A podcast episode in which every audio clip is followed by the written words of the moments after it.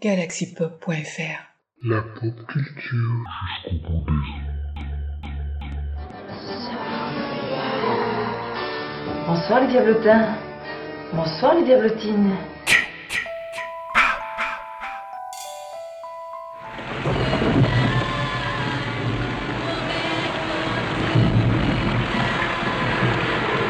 Mais c'est pas fini les petits diablotins.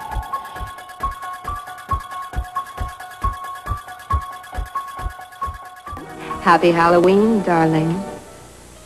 Quand la fin me paraissait proche et que les hideux petits riens de l'existence commençaient à me rendre fou, comme les gouttes d'eau que les tortionnaires laissent tomber sans fin en un point du corps de leur victime, j'aimais le refuge irisé du sommeil.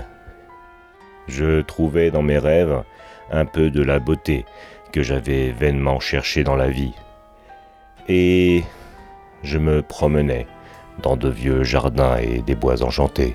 Une fois, dans le vent doux et parfumé, j'entendis l'appel du sud et naviguais sans fin, languissamment, sous des étoiles inconnues.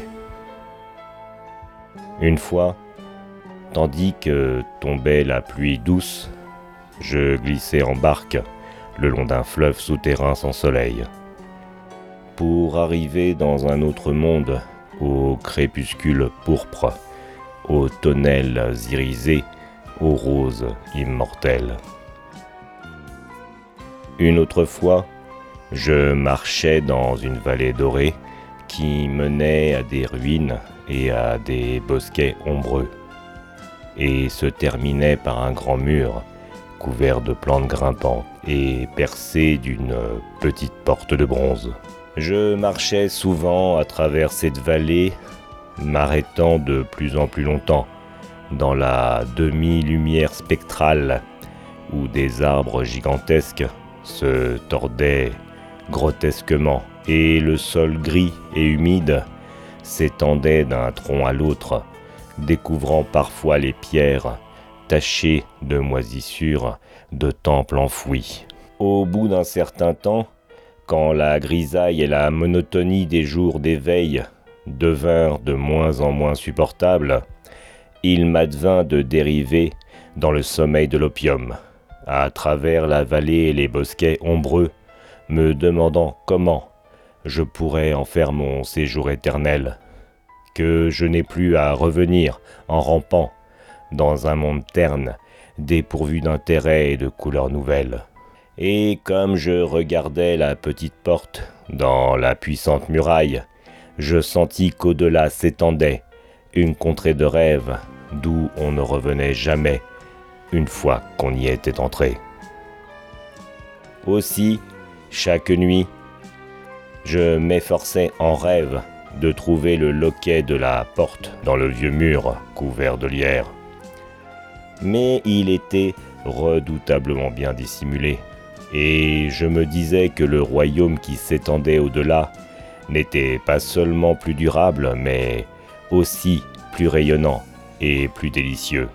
Puis, une nuit dans la cité des rêves de Zacharion, je trouvai un papyrus jauni rempli des paroles des sages qui vivaient là autrefois, et étaient trop sensés pour être jamais nés dans le monde de l'éveil.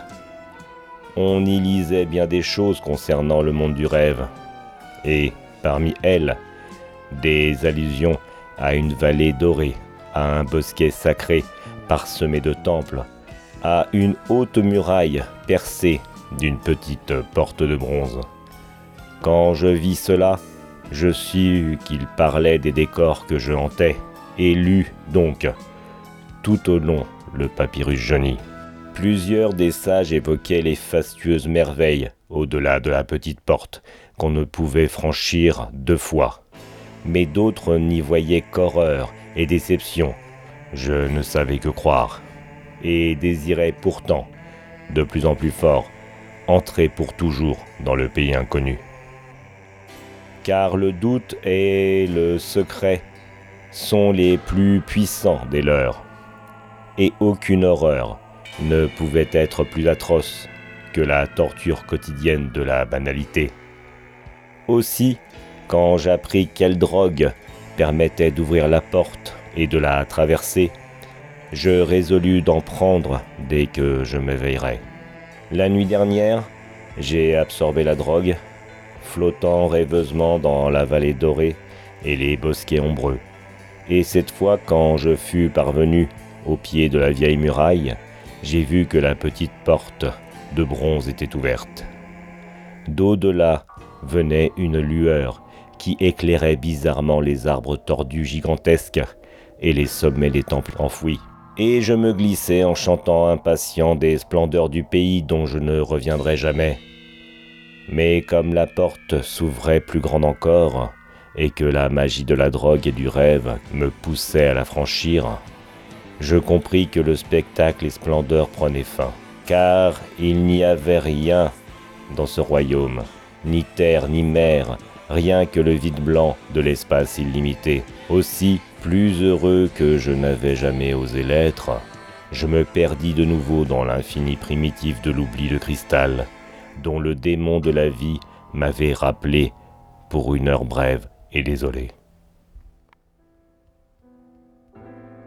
Ex Oblivion, Howard Philip Lovecraft, 1921.